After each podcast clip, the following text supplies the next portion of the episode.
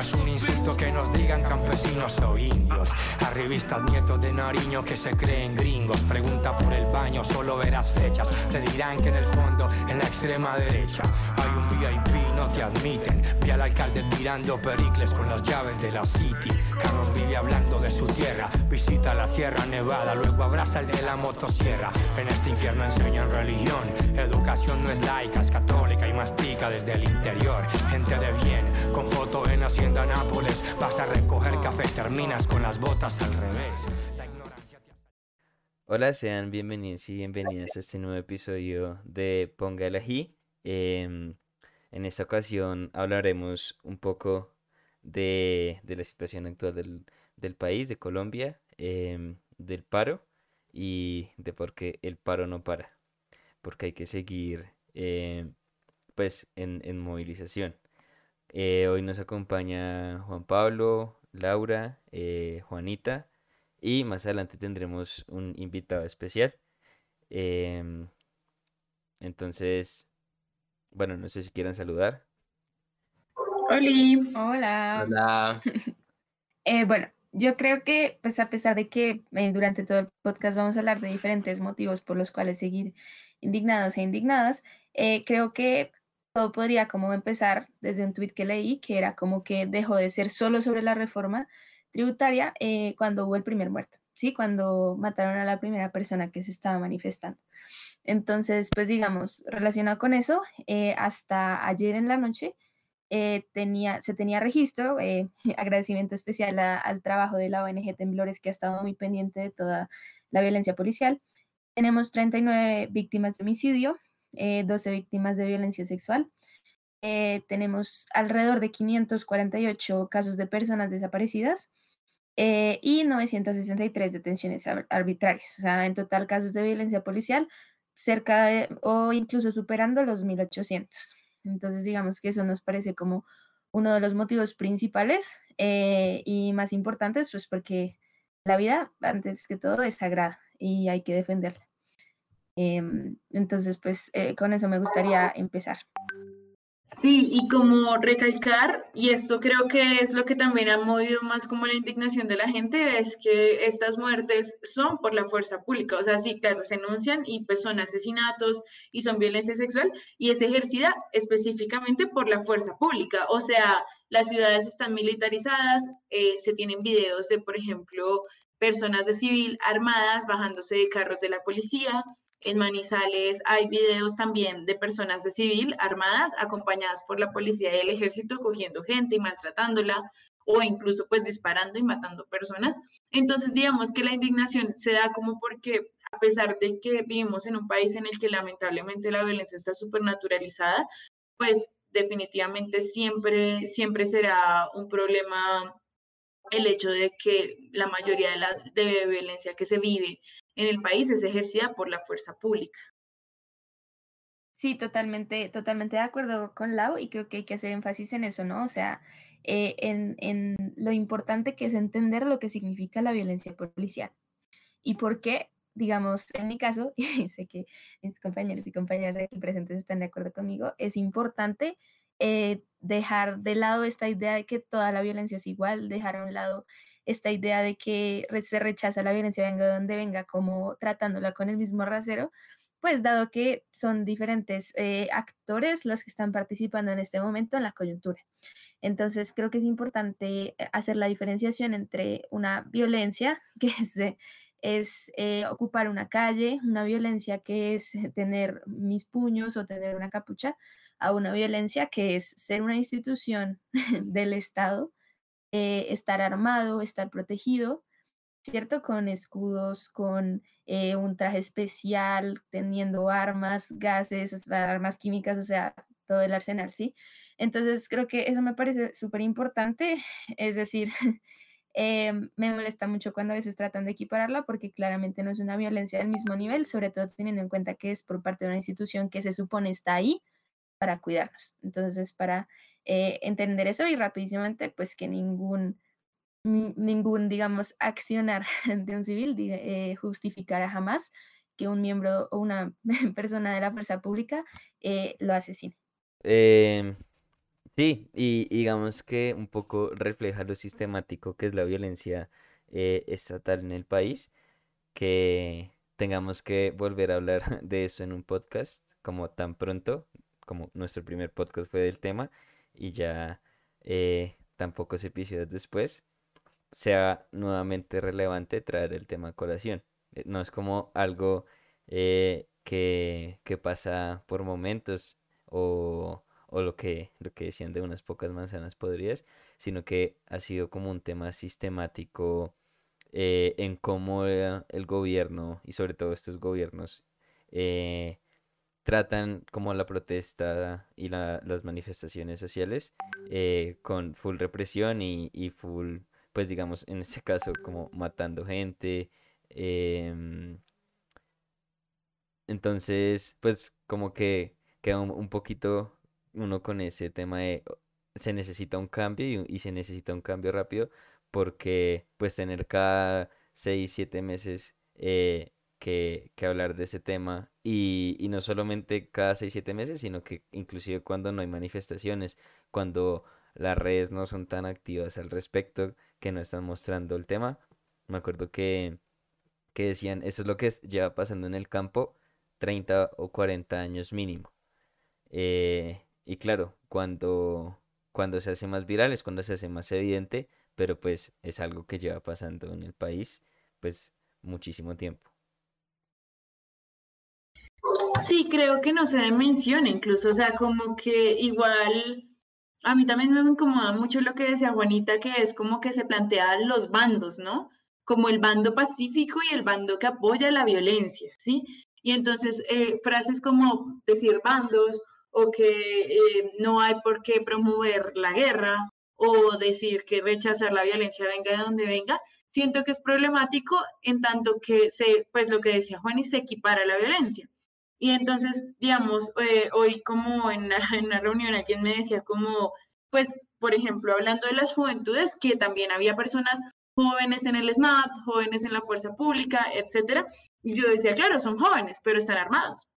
Están armados y están disparando sus armas. O sea, no, eh, digamos, cuando a veces se busca incluso desde, desde el feminismo hablar de que hay mujeres en la fuerza pública, que yo no sé qué, que seguramente viven violencias basadas en género, eh, creo que hay varias denuncias al respecto, pero más allá de eso, igual son personas que están accionando sus armas contra civiles, ¿sí? Entonces, la gente quiere equiparar, por ejemplo, ponerse una tela en la cara eh, a a tener un casco, escudo y un arma, ¿sí?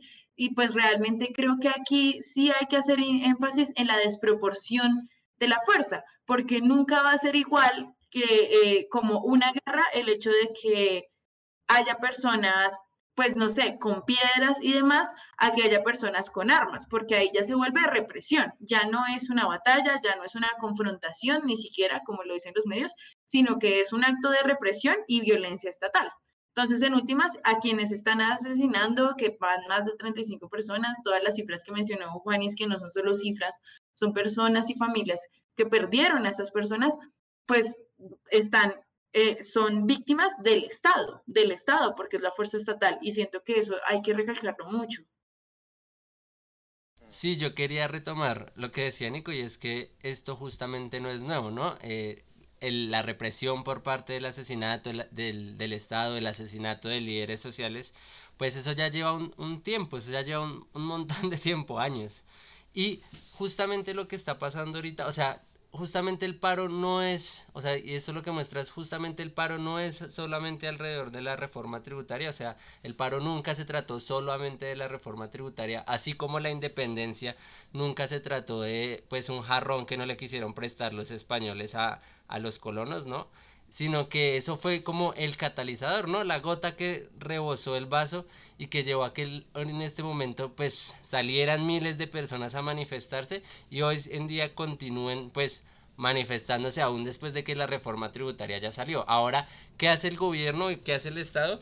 Pues aumentar esa represión que ya venía dándose desde hace mucho tiempo. Y entonces, pues claro, mandan a dispararle a, un a los líderes sociales, a un liderazgo colectivo que es que es la minga, ¿no? La mandan a, a, pues, a matar prácticamente, no, literalmente la mandan a matar porque pues les están disparando, ¿no? El presidente les ordena prácticamente que se devuelvan a sus territorios y entonces pues al final lo que ha hecho la pandemia es recrudecer muchas de las prácticas que ya venían dándose pues durante 30 años o incluso más en el país y lo que ha pues causado eso es una explosión eh, social que, que, hoy continúa y que lastimosamente se ha llevado pues la vida de, de, muchas personas y muchas personas no solo muertas sino desaparecidas que pues no habrá, o sea, el paro tendrá que seguir hasta que hasta que haya una explicación a eso porque eso lo que hace es abrir brechas en la sociedad, ¿no? Dejar dejar 50 personas muertas o pues no me acuerdo la cifra en este momento, 38 si mal no estoy y 400 desaparecidas es la cifra como más escandalosa que he escuchado, eh, deja una brecha en la sociedad que, que si el paro para y eso no se cierra, esa brecha se seguirá abriendo y esa herida pues seguirá ahí y terminará pues silenciosamente llevándonos a un escenario peor. Entonces, en últimas el paro sigue pues por la vida, porque hasta que pues no se no se solucionen, no nos den respuesta sobre esos muertos, pues será muy difícil seguir eh, pues en, en, la normalidad, ¿no? Porque ya pues mucha gente ya ni siquiera está como para continuar y los que están pues estamos llorando esos muertos. Sí, y esta, y esta violencia se ha dado como en el marco de la protesta, pero no siempre, como lo mencionaban antes, digamos, las personas, las personas que han muerto incluso antes de la pandemia, de las protestas, ese tipo de cosas, como los líderes y lideresas sociales, no murieron específicamente protestando manifestándose, pero sí luchando contra las injusticias de este país. Pues igual en Colombia la violencia existe casi que desde siempre. De hecho, pues tuvimos un periodo que explícitamente se llamó la violencia, ¿no? y pues que surgió, de ahí surgieron los movimientos guerrilleros que hasta hace poquito pues firmaron la paz. Y, y, de eso precisamente quería hablar, y es como que dentro de las luchas contra las injusticias o las temporadas de como manifestaciones en Colombia siempre ha existido como una necesidad del gobierno de sentarse al hogar también para desmovilizar un poco a la gente que se está manifestando.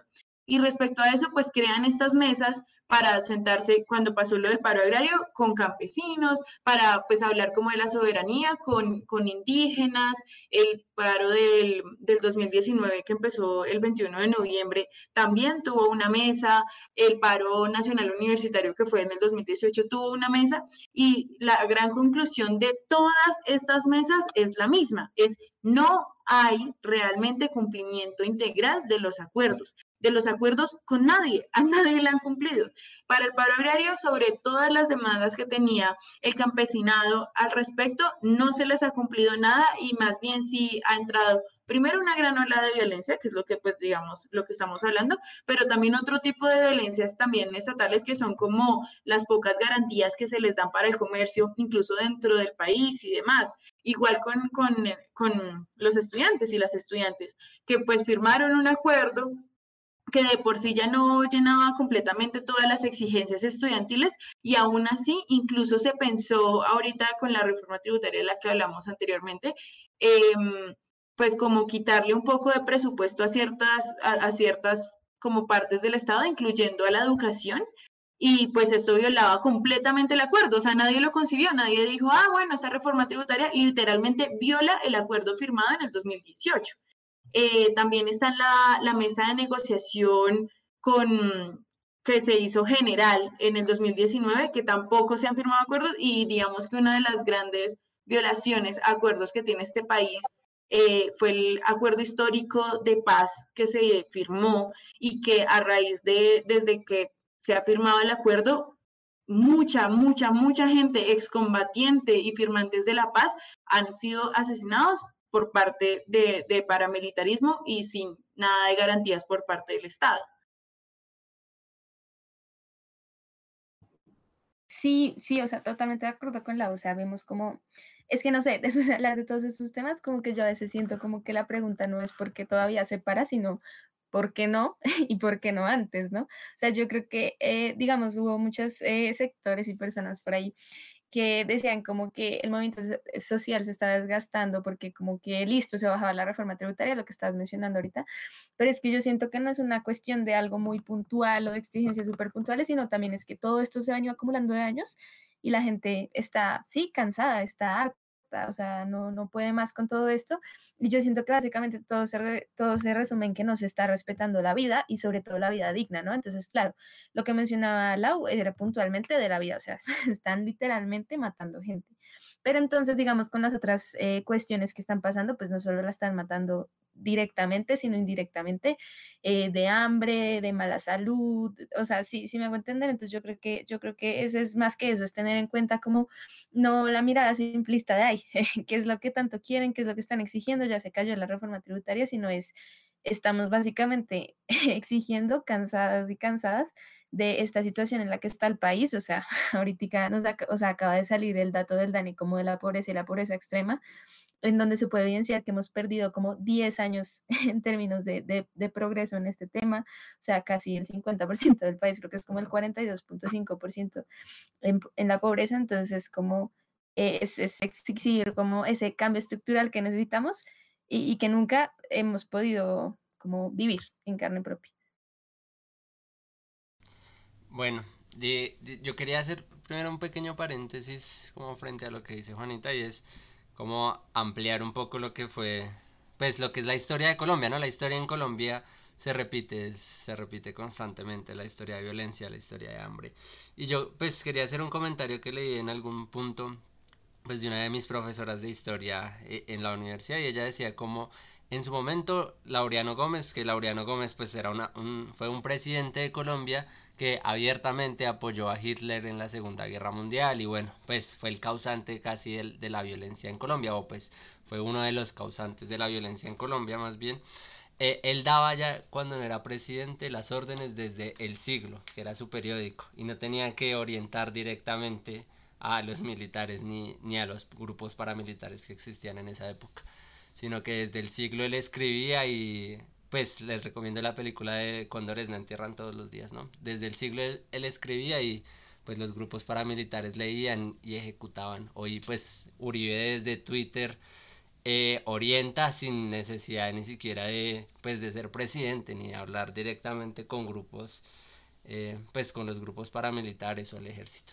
Ahora ya frente a lo que dice Juanes pues claro que, que, que existe rabia en las calles y, y frente a eso creo que el principal punto hacia donde debe ir, hacia donde debe ir el paro es pues hacia la organización de estos jóvenes y, eh, y pues jóvenes, ah, mentiras, de estos jóvenes que salen desde los barrios a protestar, pues organizarse más allá de las protestas, ¿no? Organizarnos eh, para construir apuestas políticas dentro de nuestros barrios, ¿no? Para construir lazos también pues de amistad y para también pues desde, desde los barrios construir propuestas que seguramente este gobierno no escuchará, pero pues seguramente el, el cambio de gobierno vendrá pronto y esperemos sea un gobierno popular y así no lo sea, pues desde los barrios construir propuestas y ejecutarlas para pues para construir una mejor Colombia. Sí, sí, muy de acuerdo con, con, con Juan Pablo. De hecho, eh, en, mis clases yo, yo ponía ese punto como de que algo que le faltaba como al país y, y como ya en un análisis más, más macro un poco como la gran victoria del, del neoliberalismo era justamente aislar a la gente y, y no fomentar esa formación de comunidades en los barrios, en los territorios, que al final, pues a partir de estas eh, pues de estas comunidades es que la, gente como empieza a apropiarse de los espacios, a apropiarse eh, inclusive de la política no vista como un tema electoral, sino vista como un tema de cómo colectivamente salir adelante y, buscar condiciones mejores. Entonces, sí me parece súper importante recalcar el tema de, que a partir de estas manifestaciones no se queden como en estallidos eh, de vamos a a, una marcha, parchamos y después eh, a, los, a las dos semanas no conozco al vecino ni le hablo ni nada, sino que se pueda fomentar eh, ese tipo de, organizaciones. Y segundo, un poco también, pues en temas de que el, gobierno no escucha, es que es, es increíble inclusive que, que Colombia, digamos, en, el tema de la reforma tributaria, es más papista que el Papa, ¿no? Como que a nivel global se han estado planteando alternativas tributarias, eh, pues para responder a esta crisis, eh, pues que es, que es mundial. Pero claro, acá en Colombia las propuestas que, que se manejan son las que llevan, eh, llevan haciendo hace muchísimos años y además que se han demostrado que no funcionan. Por algo cada 18 meses se necesita una nueva reforma, pues eso conjuntamente con la corrupción y pues con el mal diseño de políticas y de distintas políticas que, que pueden ser pues esta reforma tributaria, eh, el tema del manejo de la educación y un tema que nos atañe hoy también mucho y, que es un tema por el cual trajimos a, un invitado que eh, es un poco más experto que nosotros, eh, que se llama Daniel López, él es ingeniero biomédico de la Universidad de los Andes. Hola Daniel, ¿cómo estás?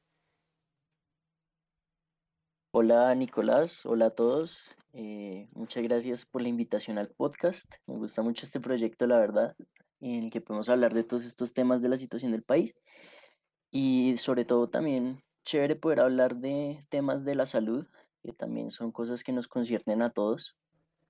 Y como, bueno, Nicolás ya había dicho, sí, soy ingeniero biomédico de la Universidad de los Andes pero tengo un interés especial y en particular por entender el sistema de salud, las políticas en salud y pues he estado analizando un poquito el tema de la reforma a la salud para poder enterarme bien de qué es lo que se trata y poder expresarlo o bueno, informarlo al resto de personas eh, para no caer en la desinformación.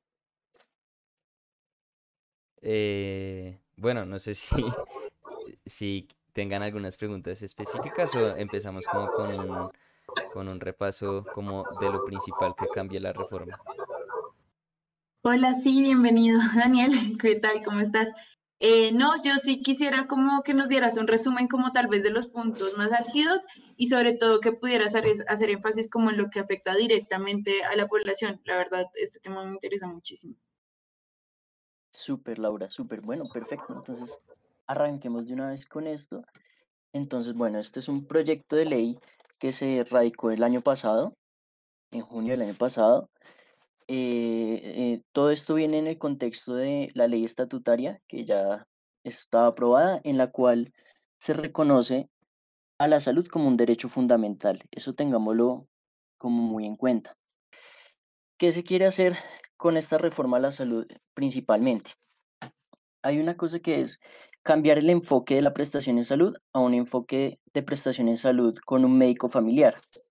Entonces, y enfocado al autocuidado. Entonces ya no es yo voy al médico general a que me revise y me diga a qué especialista tengo que ir, sino que yo soy tratado por un médico familiar eh, que revisa los antecedentes familiares y maneja un grupo más especial, más, más como más pequeño de personas eh, para poder indicarle ya más adelante el tratamiento a seguir con los especialistas. Entonces, mucho de esto tiene que ver también con que eh, se pretende que las personas sean más conscientes de su salud, porque, como todos sabemos, las enfermedades de alto costo demandan muchos recursos eh, para poderse atender en el país. Entonces, lo que pretende digamos, eh, el sistema de salud para poder mantener su sostenibilidad en el tiempo es que se baje un poco este costo en salud a futuro y las personas sean más conscientes y prevengan las enfermedades y su deterioro. Eh, eso es como el punto grande, que se cambia el enfoque a un enfoque más de autocuidado y medicina familiar. Después vienen otros temas ya más enfocados a la sostenibilidad del sistema y sobre todo a las EPS, como por ejemplo que se pretende hacer un fondo donde todas las EPS vayan cotizando plata para que si en algún momento hay una quiebra de alguna de las EPS como las que ya hemos visto, eh, Medimás y casos como, como esos, eh, haya ese, eh, de ese fondo recursos para poder cubrir a los pacientes que quedan pues en el limbo y poderlos reubicar en otras EPS.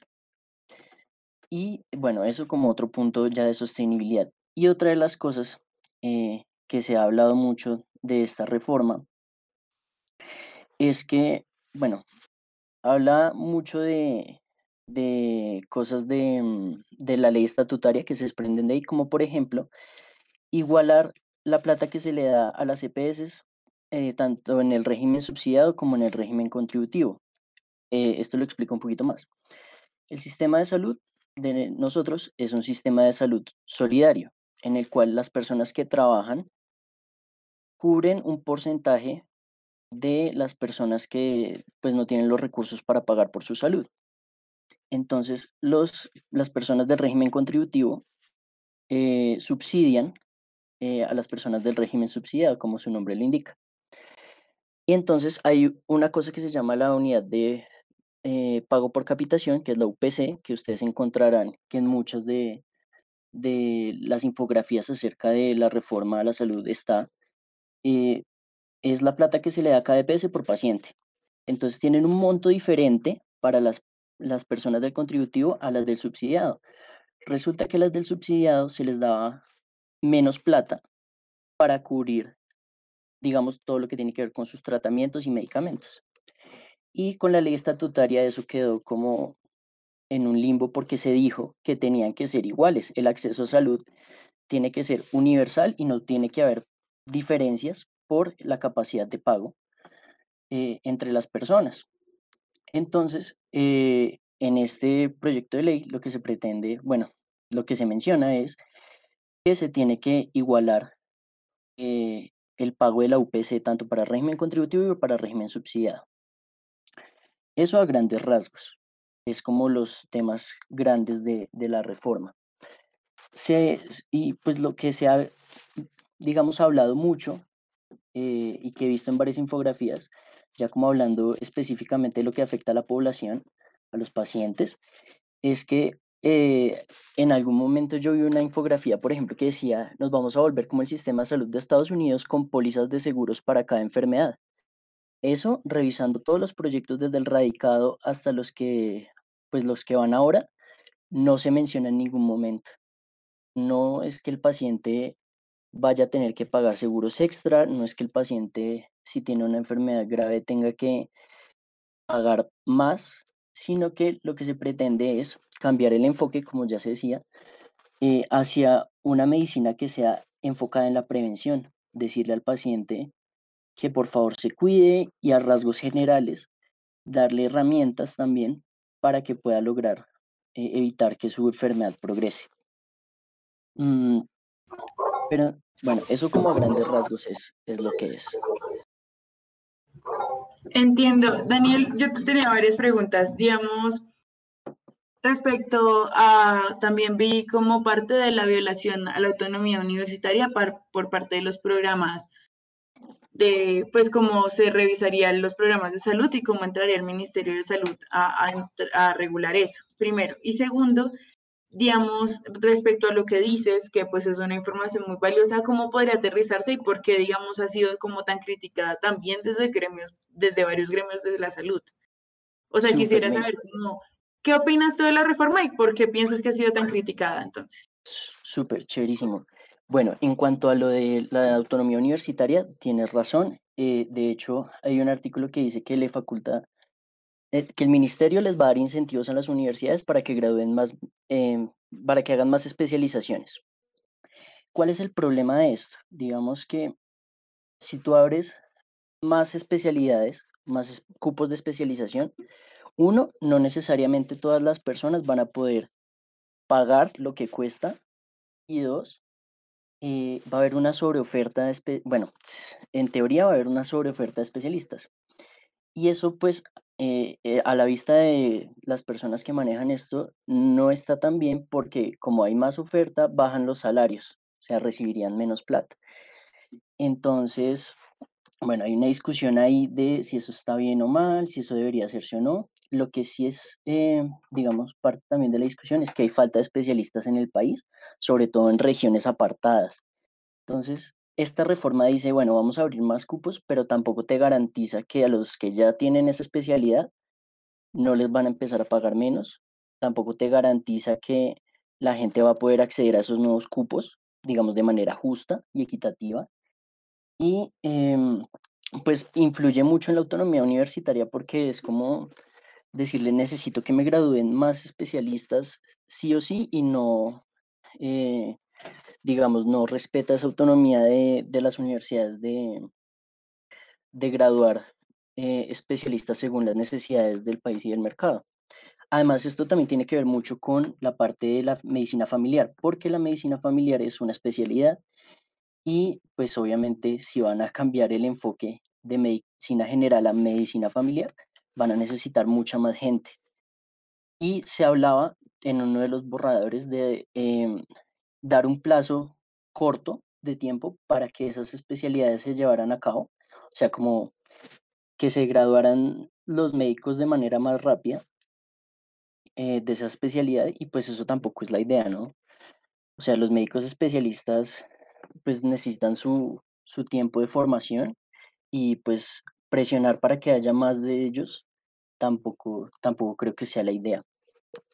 Y bueno, ¿y por qué ha sido tan criticada? Y esto es un tema pues que tiene que ver mucho también con el, el momento en el que está el país y no tanto como pandemia como con, con el ámbito político.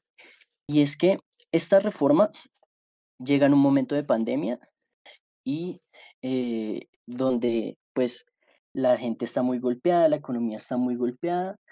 Digamos que, mm, digamos, hacer una reforma así es inoportuno. O sea, meterla así es inoportuno. Segundo, lo hacen muy de espaldas a muchos sectores, como por ejemplo los médicos especialistas en medicina familiar, porque a ellos no les conviene, no hay un, digamos, eh, un diálogo de frente con ellos, tampoco con el resto del sector salud. Esto, si bien han invitado a mucha gente especialista en el tema eh, al Congreso a discutir esta, esta, esta reforma, al final es lo que está pensando el ministerio que está bien y es un diálogo que se da de espaldas al resto de la sociedad y al resto de, del sector salud.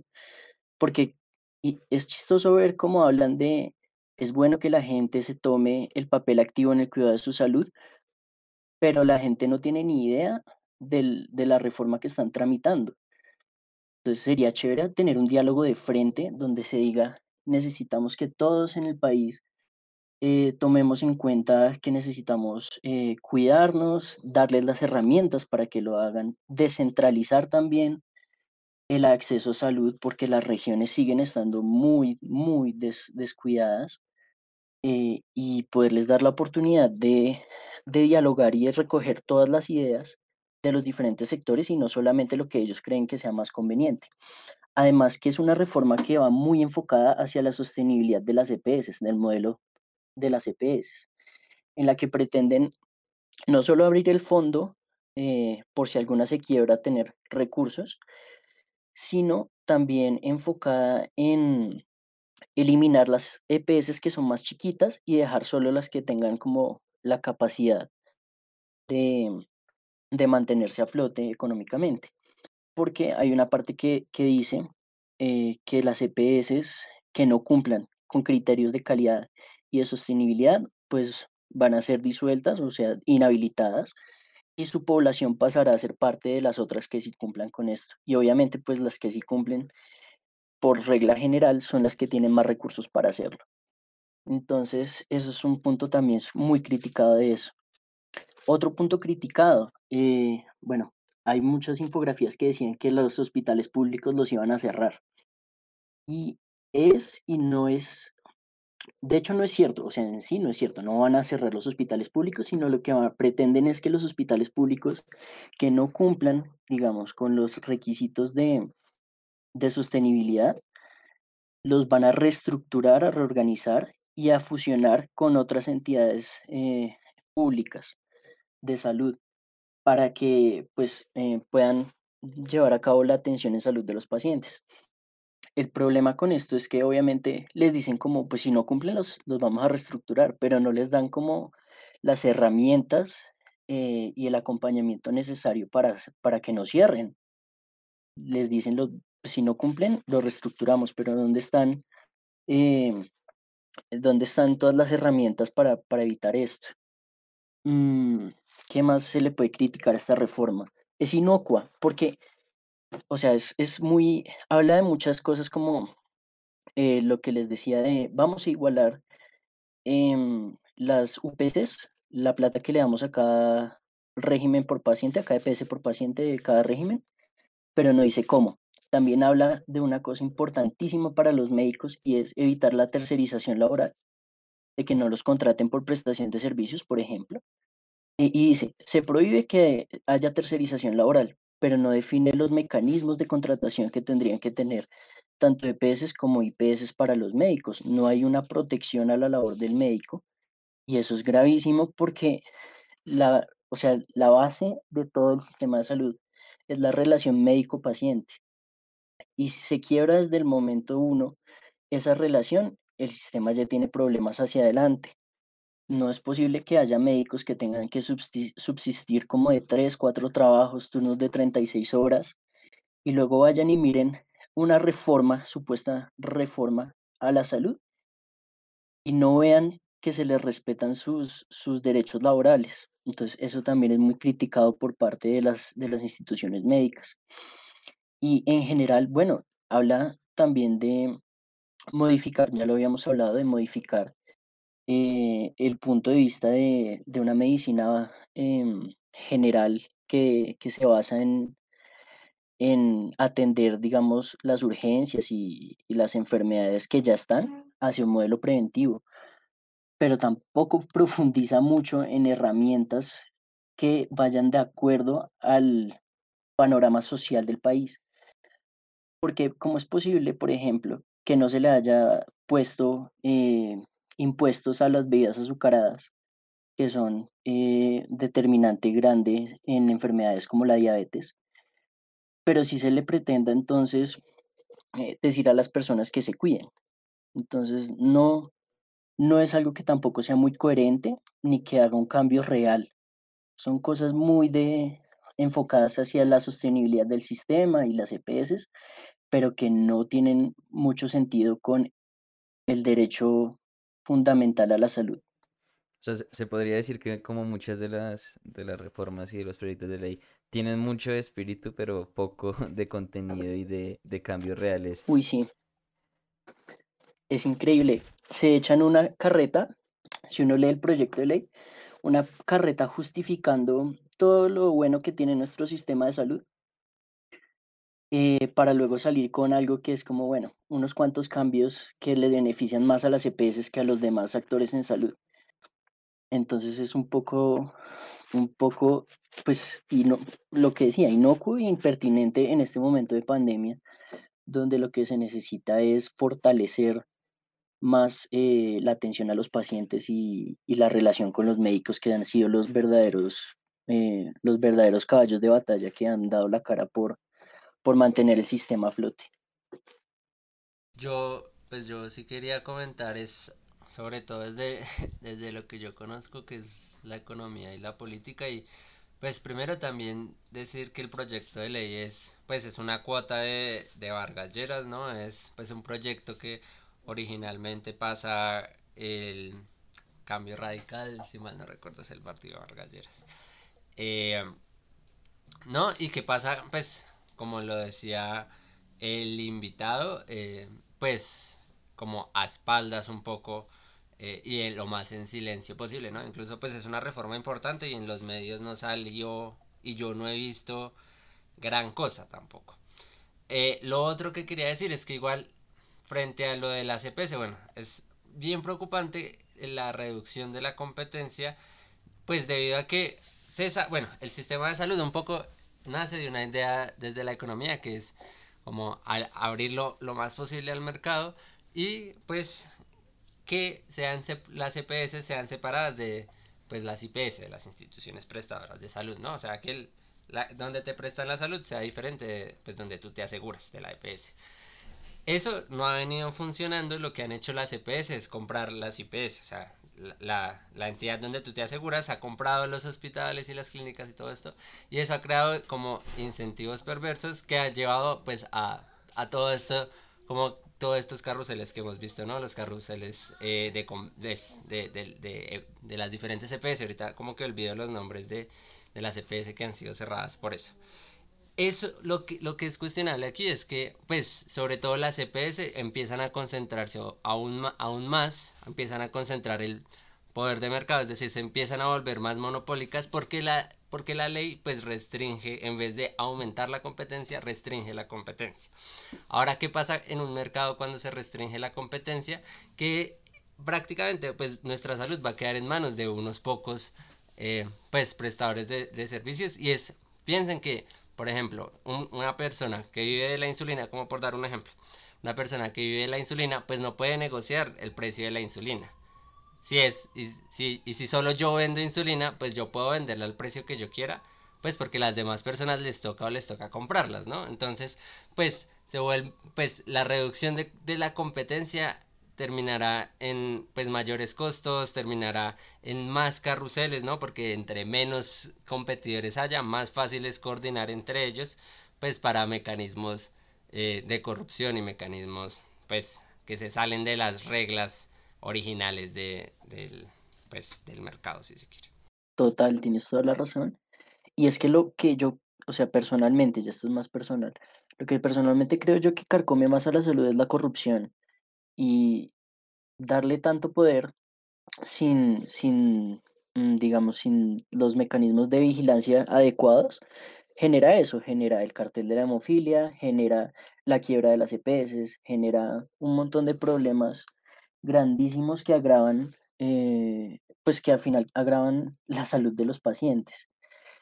Y pues realmente lo que se debería enfocar, o siento yo, estas reformas a la salud es mejorar lo que está, pero mejorarlo no para que em, se vuelvan más poderosas las EPS, sino para que los pacientes sean el centro de la discusión y los médicos, que son los actores principales de esto paciente-médico, que es una relación de cuidarnos entre nosotros, que es lo más básico que hay en una relación humana, cuidarse entre nosotros.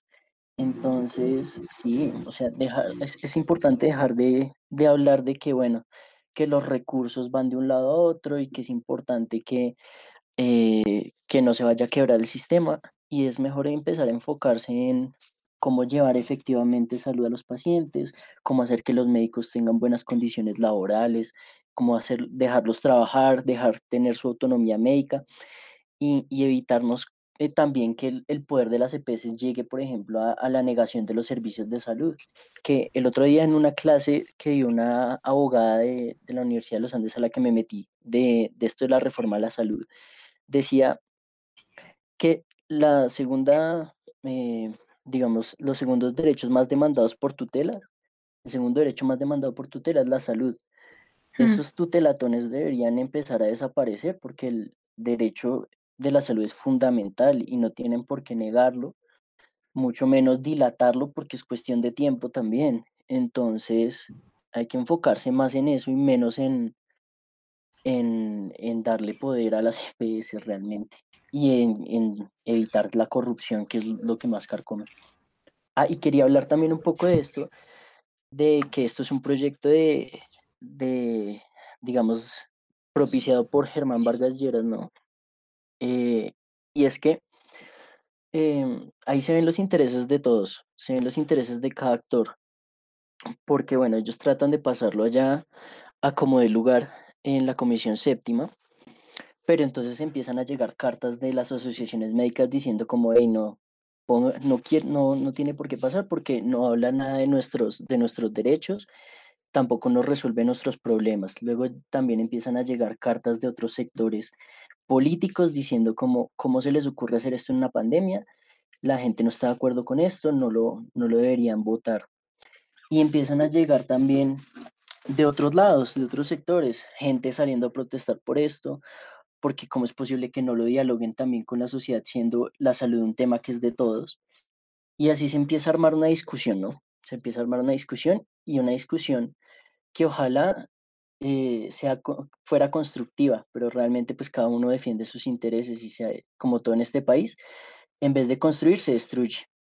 Y estaba viendo ahorita en Twitter, por ejemplo, eh, una discusión chévere que se está armando, que es eh, entre la doctora Carolina Corcho, que fue por, pues ya algunos habrán escuchado hablar de ella por su entrevista en la W, que me pareció fenomenal, como de verdad les dejó claro al gobierno que si de verdad les preocupara la salud, eh, no tendrían por qué estar atacando a los marchantes cuando protestan por sus derechos y deberían haber actuado antes. Eh, pero bueno, el caso es que ella está súper en contra de esta reforma a la salud porque obviamente eh, ella en su sector médico no le resuelve los problemas y segundo, tampoco habla nada de la, del derecho fundamental a la salud, de la ley estatutaria de la que ella fue ponente. Y pero lo que empieza, o sea, lo que a mí me chocó un poco fue que ella empezó a atacar eh, al, al sistema de salud actual y sacó pues unos datos a relucir que decían, por ejemplo, que han habido 1.3 millones de muertes evitables de 1998 a 2010. Y ella dice que este esta cifra es por culpa del sistema de salud. Y justo ahí, debajo de ese comentario, salió Alejandro Gaviria, exministro de Salud, a comentarle que no es posible que eh, en un tema como este saquen eh, datos de, digamos, para desinformar a las personas y ponerlas en contra de esa manera con desinformación. Y se empieza a armar este debate de, o sea, deberíamos ir en contra de esto, pero no de esta manera, o deberíamos estar a favor de esto porque tiene estas cosas, eh, pero no dejar pasar otras, no sé. Eh, entonces es ese debate entre economistas, gente de la salud, los partidos políticos y los finales que somos nosotros las personas de a pie que, que vivimos eh, en el día a día las, los, los, problemas de, la salud y que deberíamos realmente unirnos, eh, digamos, para construir y no destruir, no atacarnos entre nosotros, porque al final el proyecto de ley está en el Congreso y no depende de que nosotros nos matemos entre nosotros, sino que vayamos hasta allá y exijamos que se cumpla con lo que el pueblo pide y necesita. Eso es lo que opino yo, la verdad. Yo, yo quería hablar una cosita eh, de algo que has mencionado hace un rato y es como em, de esto de, de, la prevención. Entonces, digamos, como que yo he leído un poco al respecto y siento que el camino de verdad de un sistema eh, de salud como que sea muchísimo más hacia lo que necesita la población, tiene que ir enfocado en la prevención. O sea, yo creo que ese es el camino. Lo que pasa es que siento que como tú lo explicas, es que con esta reforma lo que se está haciendo es enfocar la prevención, pero eh, como respaldar eso como en las personas, ¿sí? Como un poco en la gente.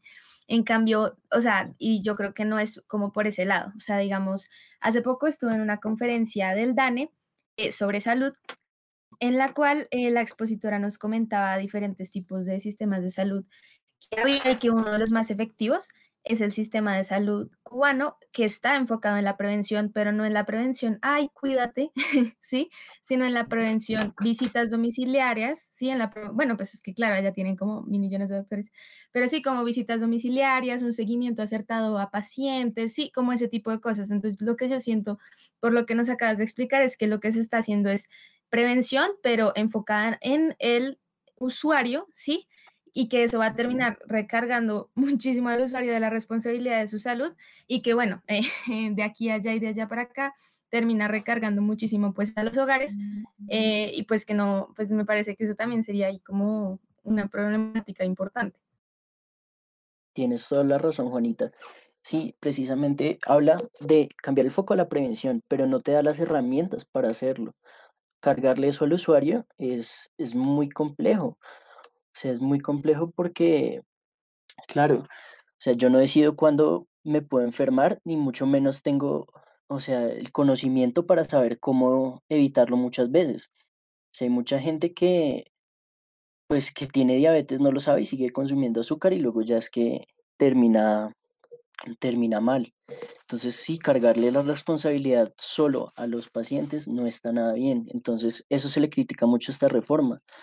Tiene que o sea, si se de verdad, de verdad se tiene el espíritu de enfocar esto a la prevención, a una medicina familiar como más enfocada en el contexto social eh, de cada uno, pues debería especificar cuáles son em, las responsabilidades que tienen las EPS para con sus afiliados, como por ejemplo lo que tú hablas, ir eh, con eh, visitas médicas frecuentes a explicarles, bueno, estoy hablando, digamos, eh, un poquito menos fuera de un poquito más fuera de las ciudades, como explicarles a las personas cuáles son los riesgos de fumar, beber en exceso, mm, no hervir el agua, ese tipo de cosas, más que decirle cuídese, cuídese porque si no se va a enfermar. Pues, si tú le dices eso a una persona que no tiene ni idea de lo que le puede pasar, pues no lo va a hacer. Y no es justo tampoco con ella eh, pretender que lo haga, porque no está, no está en su responsabilidad 100% hacer eso. Entonces, sí, eso se le, se le critica mucho y tienes toda la razón. A mí me parece preocupante un punto y es el de los hospitales públicos, sobre todo porque, bueno, ah, voy a hablar como desde mi perspectiva de estudiante, lo que pues igual nosotros la mayoría, sí, todos menos tú, eh, estudiamos en, en universidad pública. Digamos que los programas que se han movido desde el gobierno y en general, pues como históricamente en educación, ha sido como destinar eh, cierto presupuesto estatal a, a como ayudas focalizadas eh, para, pues, digamos, eh, como ayudar al, al estudiante individualizarlo y no como ayudar a las, a las instituciones públicas a que, pues, digamos, con presupuesto puedan mejorar. Siento que es un poco igual esa parte con los hospitales públicos y es como si tú no presentas, por ejemplo, eh, digamos, una sostenibilidad, eh, una mejora en estos aspectos, lo que vamos a hacer es fusionarte y demás eh, y pues darle como también el enfoque de, de solución a la salud a, a, quienes sí presenten sostenibilidad. Esto me parece preocupante porque en últimas debería ser también el Estado el que en cierta manera garantizara con, con presupuesto la sostenibilidad y también la calidad pues de la, de la atención prestada desde las instituciones estatales, ¿no? ¿O es diferente? Claro, sí, o sea, hay que garantizarle un poco a los, a los, es que no le dan las herramientas a los hospitales públicos para que se mantengan en esa sostenibilidad.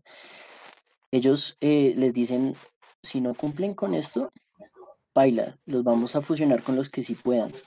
En vez de darles como, ¿cómo decirlo? Como ese acompañamiento en el cual les, les, les puedan decir como, bueno, vamos a invertir un poco más en este tipo de, de patologías, de, para mejorar nuestros resultados en salud en las intervenciones que hagamos. Acompañar también un poco más específicamente a, digamos, a las poblaciones en las que están estos hospitales públicos eh, para poder atender patologías específicas, porque es, o sea, es muy diferente un hospital público, por ejemplo, en una ciudad grande y un hospital público que funciona en una ciudad intermedia o, en, en o cerca a varios, a varios poblados porque las patologías cambian muchísimo. Aquí, por ejemplo, digamos, se atienden cosas de muy alta complejidad en las ciudades, pues obviamente porque en, digamos, en, los pueblos y en los hospitales más pequeños no hay la capacidad. Pero entonces, al final, dejar a, las, a los hospitales públicos, eh, digamos, eh, tan desamparados y exigirles que cumplan con estos réditos económicos es desconocer también un poco mm, su contexto social y el apoyo que ellos tal vez necesiten para cumplir con las demandas de su población. Entonces, eh, si se necesita un acompañamiento para un hospital público que reciba cosas de muy alta complejidad, eh, que demanden mucha plata de inversión, en vez de decirles cómo sean eficientes con lo que hay, es como acompañarlos y decirles, bueno, vamos a sentarnos a atender nuestra población de la mejor manera, tener los mejores resultados en salud que podamos y de esa manera evitar que entren en quiebra por presionar un, digamos, una efectividad, una eficiencia que no, que ellos no, tal vez no puedan cumplir.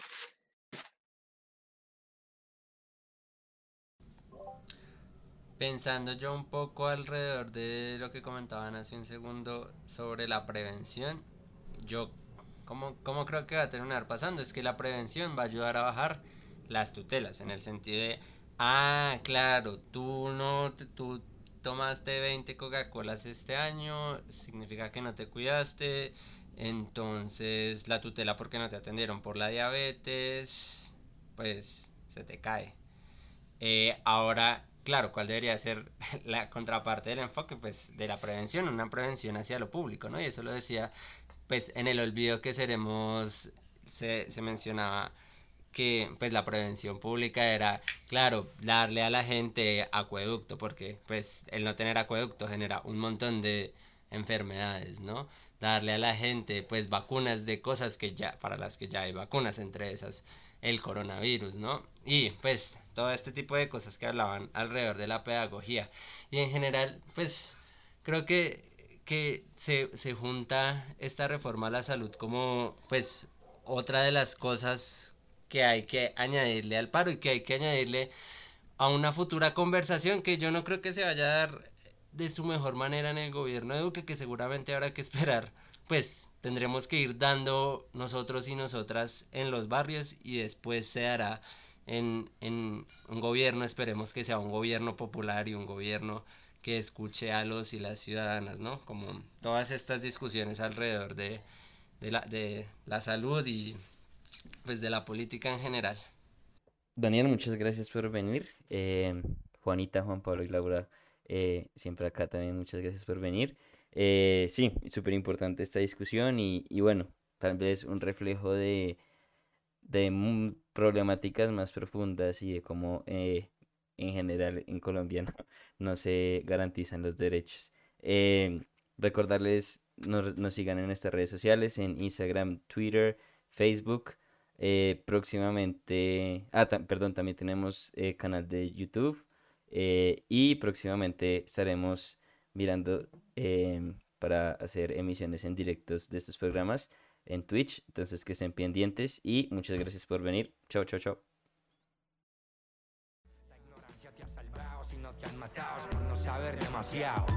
No importan los muertos, lloran por un bus rayado. Solo les gustan las firmas de abogados. Saben que sus protestas se quedan en las redes. La indignación dura dos días, máximo tres. Quiero un cóctel, molotov para la sed. Están en contra del aborto y contra todos después de nacer.